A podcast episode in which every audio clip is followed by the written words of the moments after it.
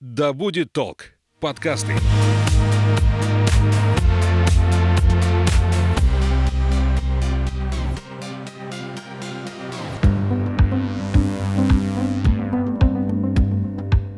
Привет, я Маша Хоменко, журналист и аспирант-филолог. А это подкаст «Наука запросто», в котором мы сближаем теорию с практикой, академическую среду с реальной жизнью и говорим о том, чем дышит современная наука, кто они, ученые настоящего, почему выбрали путь исследований и как проводят свободное время. В этом выпуске мы поговорим о фигуре женщины в истории науки – Сегодня у меня в гостях Виктория Владимировна Усольцева, кандидат психологических наук, зав. кафедрой практической психологии ОМГПУ. Здравствуйте, Виктория Владимировна. Добрый день. Всем доброго дня. Скажите, как вы пришли в науку? В науку?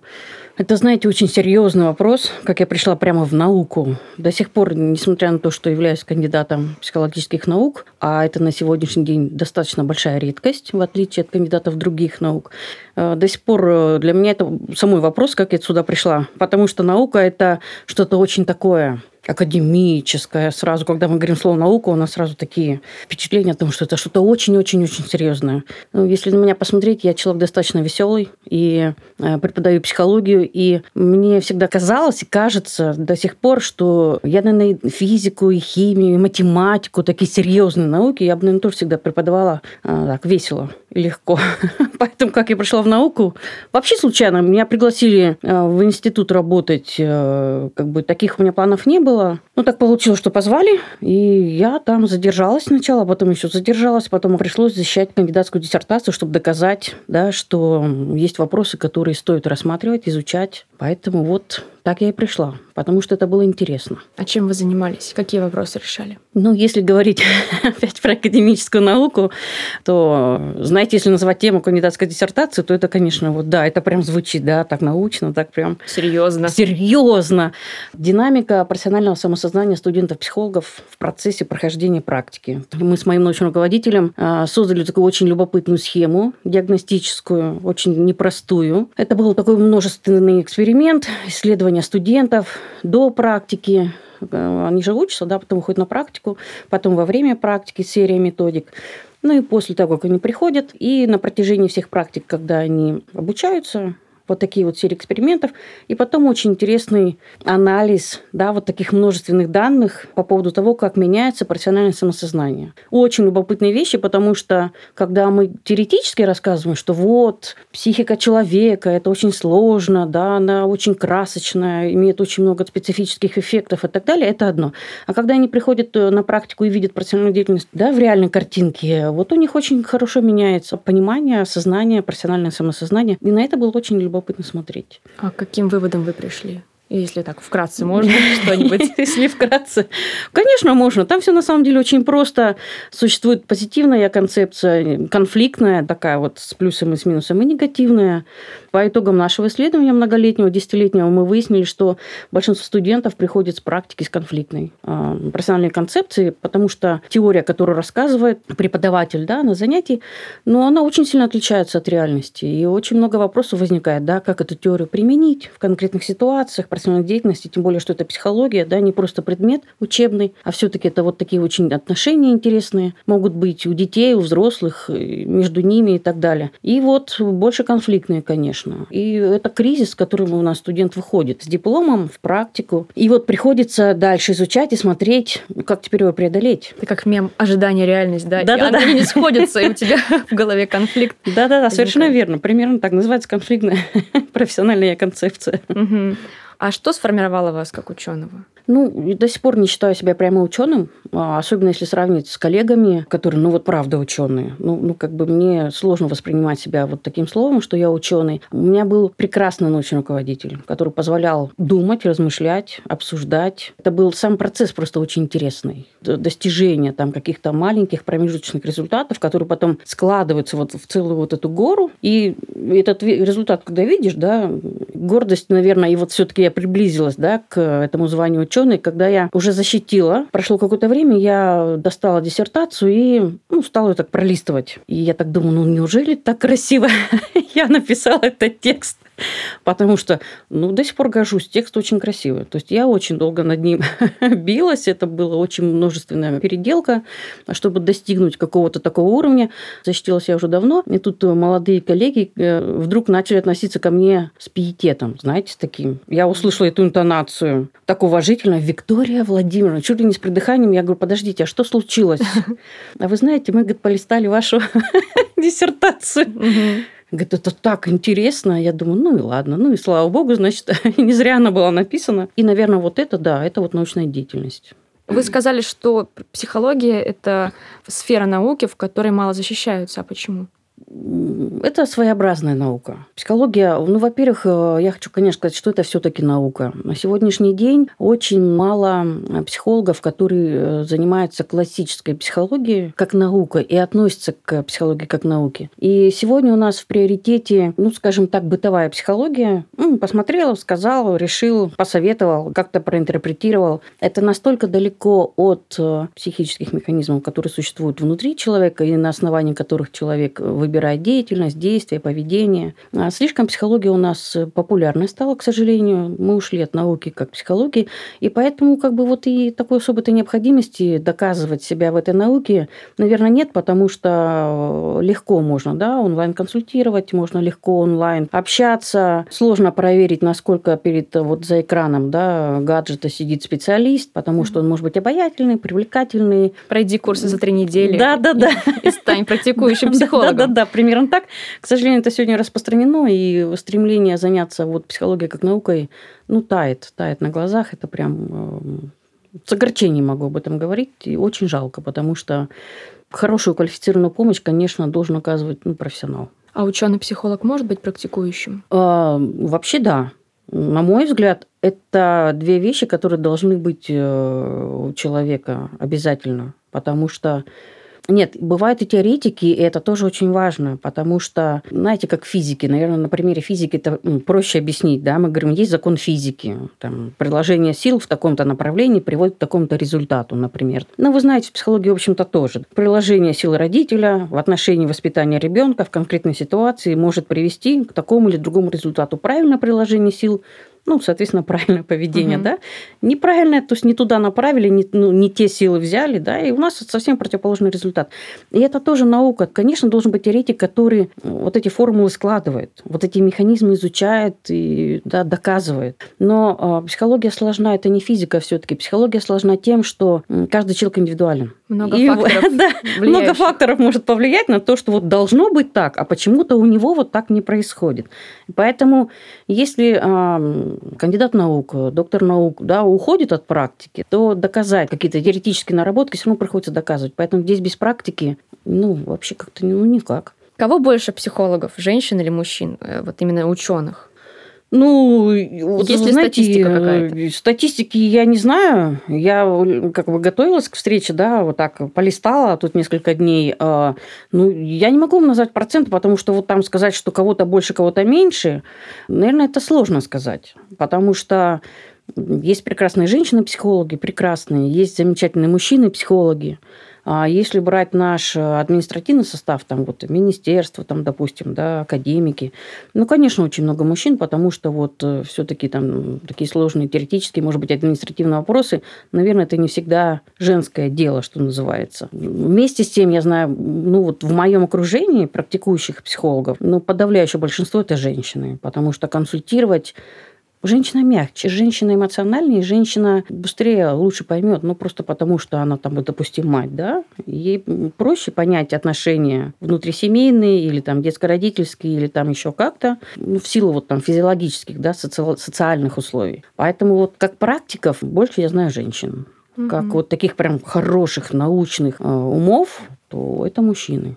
Опять же, мы говорим про психологию, э, но нельзя забывать, да, что вообще психология, весь принцип развития человека, базой все равно является физиология. Природы тогда, ну, женщина всегда была и будет более эмоциональна, чем мужчина. И поэтому это накладывает специфику на восприятие окружающего мира, как бы на мужской взгляд и на женский взгляд, да, потому что ну, ну здесь вот ничего не сделаешь.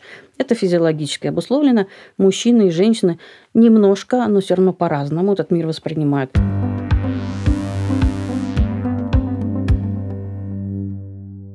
Фигура женщины в науке, когда женщины получили возможность вообще участвовать в научных исследованиях, и когда они смогли занять равное положение с мужчинами, если вообще смогли? Здесь, э, опять, если исторически смотреть, феминизм, он же не возник просто так. Все равно это обусловлено социальным развитием, экономическим развитием в странах, в мире в целом вообще. Но, конечно, если сравнивать период активности женской в науке, например, и вообще в жизни, да, в общественной жизни, то он, конечно, очень короток по сравнению с мужским. И наиболее активная э, позиция у женщины действительно, когда женщина смогла себя проявить, показать и хоть на какой-то уровень выйти к мужчине, это все-таки вот прошлый век, да, там 60-е годы когда началась так называемая вторая волна феминизма, да, а первая началась в самом начале века. Но это не значит, что не было отдельных женщин, которые, да, на протяжении там истории человечества показывали, доказывали, и мы знаем все эти исторические примеры. Но, конечно, этих примеров очень мало самый активный период это вот, ну тут еще и века не прошло. В XIX веке там еще женщины вообще, особенно. Это были первые, знаете, такие вот звездочки, это были первые вот какие-то такие шаги. Это очень не приветствовал, все мы это прекрасно знаем, начиная с положения женщины в обществе, с ее одежды, с ее роли, да, когда вот вообще с домашнего положения, когда вот за пределы дома женщина, в общем-то, там и, и особо и не выходила. Угу. Ну, а сейчас мы не можем сказать, да, что женщина, она вот прям как ученый наравне с мужчиной котируется. Вы знаете, здесь я бы разделила области.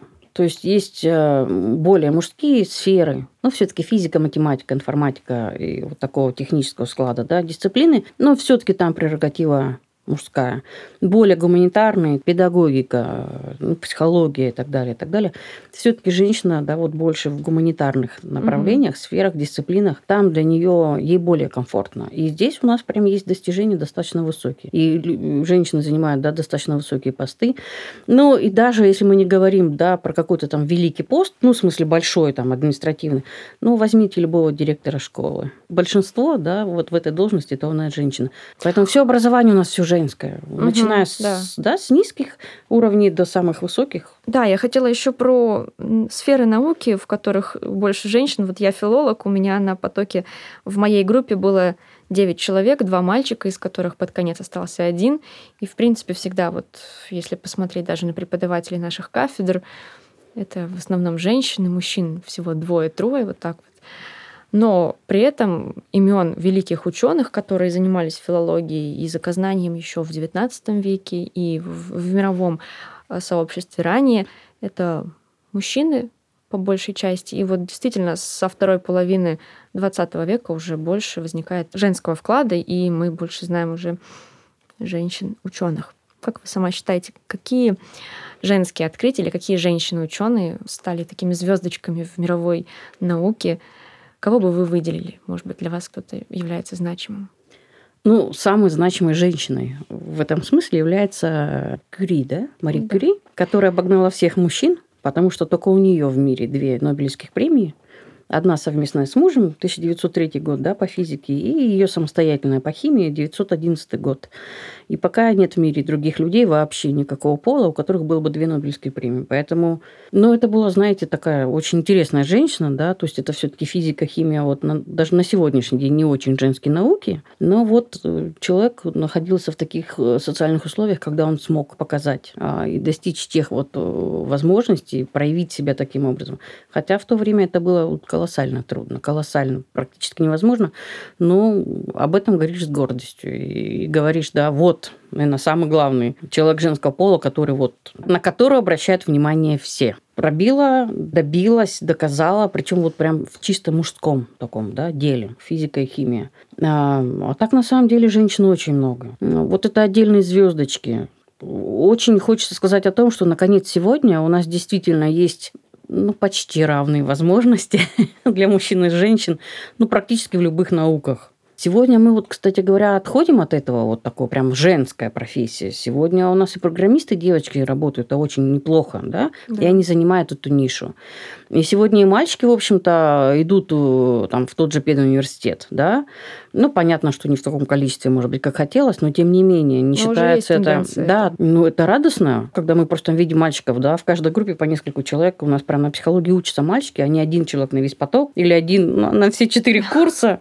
Это радостно. Вот эти границы, они как бы смываются, размываются. И, наверное, это хорошо, потому что, несомненно, опять, если с точки зрения психологии говорить, конечно, есть мужское мышление, женское мышление. Это не бытовой термин. Все-таки здесь есть специфика да, в мужском и в женском мышлении. Но стоит сказать о том, что они друг друга очень хорошо дополняют. Разные типы мышления? Да, Мужское, потому женское. что даже если мы исторически посмотрим, когда женщина стала выходить, ну, так скажем, в свет, в науку, она появилась а, в науке на ролях как бы дополнения, как ассистент, который наполнял, дополнял, обогащал, а, ну, там, какую-то там теорию, какую-то работу, какой-то конкретный вид деятельности, например.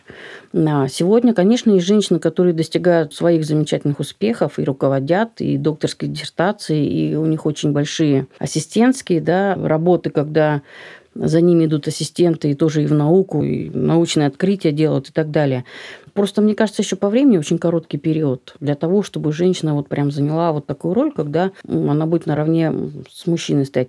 Но, с другой стороны, если с точки зрения психологии, никогда этого не будет, чтобы мужчина и женщина стояли наравне. Не потому, что кто-то из них лучше. Просто для каждого из них, для женщины для мужчины, есть, наверное, свои роли. В чем-то будет э, всегда лучше мужчина, а в чем-то всегда будет лучше женщина.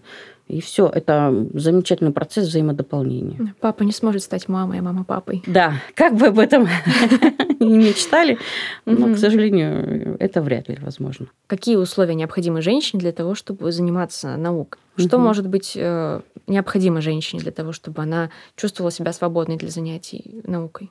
Ну, в отличие от того да, времени, когда э, Мария Кюри да, стала ученой, да, у нас сегодня гораздо больше возможностей для женщины. То есть женщины сегодня гораздо более самостоятельные, у них э, практически, да, можно сказать, отсутствует зависимость от противоположного пола. Сегодня даже, э, опять с точки зрения психологии, можно констатировать, да, что женщины прямо ну, слишком самостоятельные, слишком готовы к самостоятельной жизни, к самостоятельному рождению детей, да, вплоть до детей с пробирок и так далее, и так далее, и так далее. Поэтому, с одной стороны, здесь большой минус повышения такой самостоятельности, а с другой стороны, ну, наверное, плюс, наконец, женщины вырвались да, в какую-то вот такую свою стихию, где они чувствуют себя свободными, где они видят возможности. Но опять, с точки зрения психологии, мир же создан э, специально так, что и женщины, и мужчины. Они всегда друг друга дополняют. И кто бы не рвался вперед, мужчины или женщины, все равно наступает момент прозрения, когда мы понимаем, что что-то я далеко убежала. Да, это чтобы найти Надо золотую подождать. середину, нужно сначала в один конец качнуться, потом в другой. И потом понять, где она. Да, нащупать вот это что-то между полюсами. А имеет ли значение для науки, кто занимается исследованием, мужчина или женщина? Ну, вы знаете, это больше связано с конкретной наукой, во-первых. Поэтому здесь в зависимости от того, какая это наука. На мой взгляд, самое лучшее сочетание – это когда идут совместные работы. Есть абсолютно женские темы, абсолютно женские темы, ну и в той же психологии, например, я думаю, что и в математике, наверное, да. Поэтому здесь э, ну, могут быть приоритеты, но четкого разграничения как бы практически невозможно. Мне кажется, хорошо, что сейчас у нас отпали немножко вот эти предубеждения, стереотипы о том, что вообще считается мужским, что женским, и ты действительно можешь свободно пойти в ту сферу, которая тебя интересует, не думая о том, что тебя сейчас осудят за то, что ты молодой человек, который вдруг решил заниматься вот филологией да, или педагогикой, что, мол, об, обучать детей в школе это не мужское занятие. Да, вот и эти наоборот. границы размыты, и это дает больше возможностей каждому человеку вот э, в его выборе. Согласитесь, да, вот век назад, полтора века назад, ну, чисто женские занятия, чисто мужские, как я могу заниматься этим, я же женщина, да. Ну, угу. конечно, были вот такие взгляды. На сегодня, слава богу, у нас есть такая свобода мысли, когда мы можем попробовать себя там, где, казалось бы, ну, не должны быть женщины. Угу. Сегодня у нас где женщин нет, но они везде и да. за комбайном, и в космосе. Где сфера, где вот прям вот чисто мужская, да. Хотя, конечно, специфика присутствует. Ее не, нам придется ее учитывать, но это не значит, что женщина не может себя попробовать в той или иной там, мужской сфере или области. То же самое и мужчина. Но учитывать придется специфику организма, психологии, отношений. Я в этом вопросе очень радуюсь за мужчин, что они могут быть швеями, маникюрщиками. Не знаю, мне кажется, это классно, что ты... Ну, а я согласна, между прочим, с тем, что это открытие возможностей и расширение возможностей не только для женщин, но и для мужчин. Ну, а кто сказал, что а, модными делами или модой мы прекрасно знаем, да, мужчин, модельеров, да. прекрасных модельеров. И, и да, мы знаем и, их много. И их много, он не один, да, и женщин, которые занимаются чисто техническими вещами, у них тоже это получается, потому что, ну, мир развивается, соединяются науки, расширяются возможности каждого, и хорошо, что мы в это время живем. Да. Классно. Да. Хорошее время.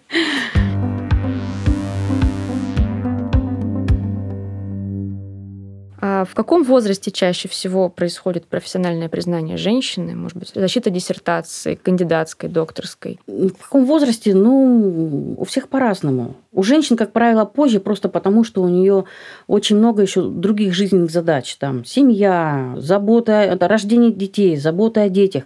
На самом деле женщина отличается от мужчины тем, что, знаете, есть такой термин модный, да, в какое-то время назад был, многозадачность. Но, к сожалению, вот э, роль женщины, она вот себя эту многозадачность, ну, априори включает.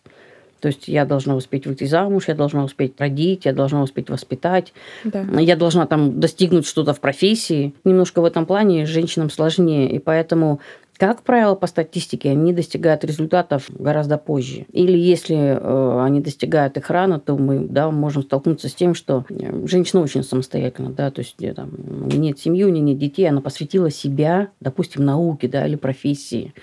Ну, сегодня это возможно, сегодня это вполне такие приемлемые вещи. В этом плане ну, на сегодняшний день, да, уже э, как бы возникают иногда мысли о том, что, ну, наверное, женщине дали очень много свободы. У нас вообще-то общество должно возрождаться, угу. должны быть дети, должны быть семья.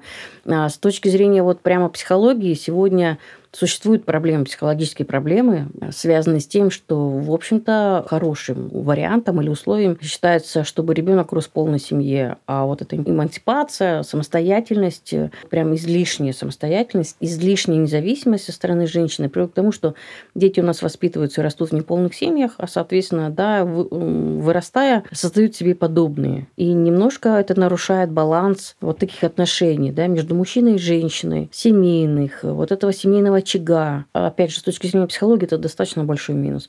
Да, вопрос такой. Иногда, несмотря на то, что мы сейчас можем делать, что хотим, заниматься чем хотим и работать э, тем, кем, кем нам хочется, да, а есть такая проблема, что приходишь на работу, женщина приходит на работу, угу. и ей отказывают, потому что она может уйти в декрет. Потом, родив ребенка, она будет ходить с ним на больничный.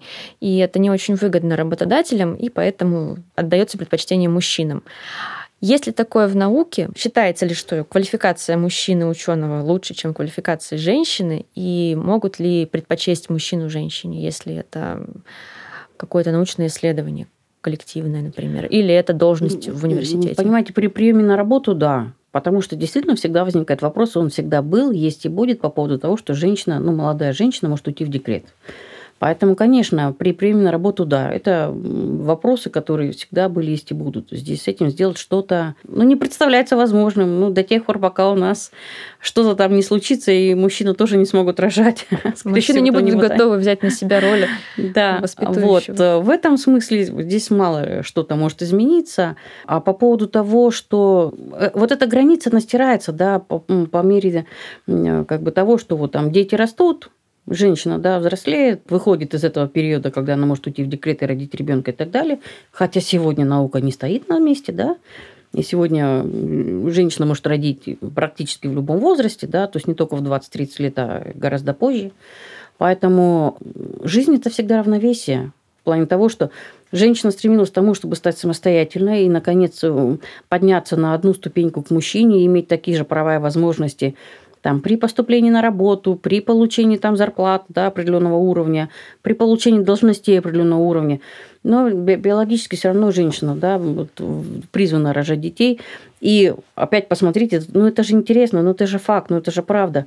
Если вот сегодня у нас есть ЭКО, да, поэтому, пожалуйста, рожайте, ну еще раз, ну практически в любом, да, угу. детородном возрасте. И как бы женщина не стремилась убежать от этого и догнать мужчину, а условия, да, догоняют и создаются. Человечество живет потому, что есть женщина. Наверное, главное чувствовать себя свободным внутри от социальных стереотипов, стереотипов, таких, да. да, чтобы действовать так, как тебе хочется, и не знаю, идти в науку, если ты хочешь, заниматься тем, чем ты хочешь тогда, когда хочешь, а потом уже захотела, родила. И вот не отказывать себе в том. На самом деле это. в современном мире это действительно это э, у нас у женщины, ну вот у нее же очень много возможностей, и условия для женщин создаются, поэтому можно сначала уйти там в науку, можно сначала уйти в семью, а можно потом там догнать, ну придет придется догонять, да, ну, потому что все-таки научная деятельность требует ну, определенных да, там, способностей, определенных возможностей, определенных усилий. Да. А бывает ли такое, что встречается ли в науке дискриминация женщин со стороны женщин? Частные случаи всегда бывают, конечно. Ну, каких-то вот прям тенденций таких ну, нет, как бы нет, я не могу с этим согласиться. Здесь больше значение имеет возраст человека, который занимается наукой, и степень актуальности того вопроса, которым он занимается. Потому что на самом деле я согласна с тем, что делать открытия в молодом возрасте, конечно, могут только гениальные люди. Все-таки наука, она должна быть доказательна, даже психология. Иначе она превращается, вот как мы вначале говорили, да, вот в такое понебратство, в какие-то советы недейственные. Все-таки наука – это вещь очень серьезная, и она требует определенного уровня и мышления, интеллекта, и знаний, и определенного опыта занятия научной деятельностью. Поэтому очень сложно стать таким научным прям человеком в 20-25. Нужно дорасти до этого. Нужно дорасти до этого. Дор- наработать, да. Должно быть, базу. это должен быть определенный уровень мышления. Есть такие гениальные люди, никто не спорит, но Чаще всего это за 30 и ближе к 40 и так далее. Просто успеваешь наработать, да, а посмотреть на весь этот опыт, наработать свой и найти вот это да, открытие, ну, вот эту сферу, в котором ты эти открытия можешь совершать. Здесь не потому, что уважаемые, глубоко уважаемые профессоры такого значительного возраста. Нет, если это открытие, то это не очень просто, на самом деле. Это требует времени. Да ведь это же еще и время уходит на освоение информации. Чем больше информации ты осваиваешь, чем больше ты знакомишься с источниками, с исследованиями, тем больше ты понимаешь, где лакуны, что можно восполнить, да. и более комплексное становится открытие, наверное. Тогда ну, старший Вообще, ученый, научное тем... открытие – это достаточно редкая вещь. Вообще уровень кандидатской диссертации считается, что, в общем-то, на этом уровне э, сделать прям реально научное открытие ну, практически невозможно. Это констатация отдельных фактов. Ну, то есть такая функция у кандидатских, да, это вот накопление каких-то вот там нюансов, которые потом собираются и делается научное открытие. Поэтому наука – это вещь непростая, но, безусловно, интересная. И в ней, на мой взгляд, должны присутствовать и мужские умы, и женская да. интуиция. Помогает ли вам ваша научная деятельность, ваше образование и сфера занятий вот в семье с, с людьми, с которыми вы общаетесь повседневно? На самом деле это очень часто задают такой вопрос, ну, учитывая, да, что я кандидат психологических именно наук, что я психолог. Я считаю, что психолог не может быть сапожником без сапог. Вот это вот э, исключение, да, профессия, которая является исключением, конечно, помогает, конечно, использую. А как? Ну, не в плане того, что я там какие-то новые механизмы манипулирования мужем или детьми открываю. Не в этом смысле. Но иногда остановиться и подумать, да, почему вот у меня ребенок так там себя ведет, что-то проанализировать, подумать, как лучше поступить в этом смысле. И это очень хорошо помогает ну, в саморегуляции, потому что я как мама, я как жена, я как член этого общества э, тоже испытываю разные эмоции. Ну, саморегуляция, да, почему? Конечно, обязательно. Ну, или где-то наоборот, надо ее снизить немножечко, да, чтобы показать на свое настроение или свой характер в каких-то ситуациях. Отпустить себя. Теперь хочу пару вопросов о вас. Вы занимаетесь наукой, вы работаете, преподаете, да? Чем вы еще увлекаетесь, кроме науки? У меня семья, у меня двое детей, подростки. Это очень интересный возраст. Наконец, я дождалась, когда со своими а, любимыми дочерьми я могу разговаривать как взрослыми. Мне кажется, я ждала этого очень долго. И, наконец, у нас такие разговоры. Это настолько интересно. Я а, на сегодняшний день становлюсь, наверное, со стороны моих коллег такой домоседкой. Когда я стремлюсь домой, у меня там, мы там сейчас обсудим там, там что-то, что-то со своими детьми, и поэтому мне это сейчас интересно, вот эти вот наши замечательные отношения, хотя они прекрасные подростки со всеми вытекающими отсюда последствиями, с нашими там недопониманиями. Ну, нормально, все хорошо, все прекрасно. Ну, в общем-то, докторской это я тоже занимаюсь. Постепенно, потихоньку. Возраст, как бы вот у детей достаточно интересно, поэтому сейчас я очень много им посвящаю. Нам скоро поступать и все такое прочее. Тоже надо выводить их, да, в науку и так далее. А чем я еще занимаюсь? Ну, вы знаете, вот наконец я в профессии достигла того уровня, когда я могу с удовольствием там, не стремиться к чему-то еще там выше и выше, да, мне очень нравится, да, сейчас моя профессиональная ступень, что называется, есть где развернуться. Да. Поэтому вот сейчас я в таком э, состоянии, с такими ощущениями, что, эх, королевство маловато, развернуться негде. А, значит, будет рост дальнейший. Да, мы планируем, мы надеемся, мы Хочется и перспектив, и хочется замечательных специалистов на кафедре, и хочется, чтобы психология на нашем факультете была очень живой, яркой, чтобы она безумно нравилась студентам, и они выходили именно в психологию с горящими глазами, и в науку, и в практику. А что бы вы пожелали тем, кто хочет пойти в науку, в психологию, вообще связать свою жизнь с исследованиями? Вы знаете, не надо бояться, ничего сложного там нет. Надо просто увлекаться и идти. Надо искать то, что для, там, для тебя, да, вот какую-то изюминку, то, что представляет для тебя интерес, и в этом разбираться. И все. И вся наука, вся она ваша. Потому что, когда безумно интересно, всегда найдутся соратники, которые да, в команде, да, с которыми ты сможешь достичь результатов, и, там, и это будет безумно интересно. Да? Да. Спасибо, Виктория Владимировна, за этот разговор. Этот выпуск приурочен к 8 марта. Пусть все женщины чувствуют себя свободными, но при этом знают, что у них есть надежная опора в лице мужчин. Спасибо вам. Всего доброго. До свидания.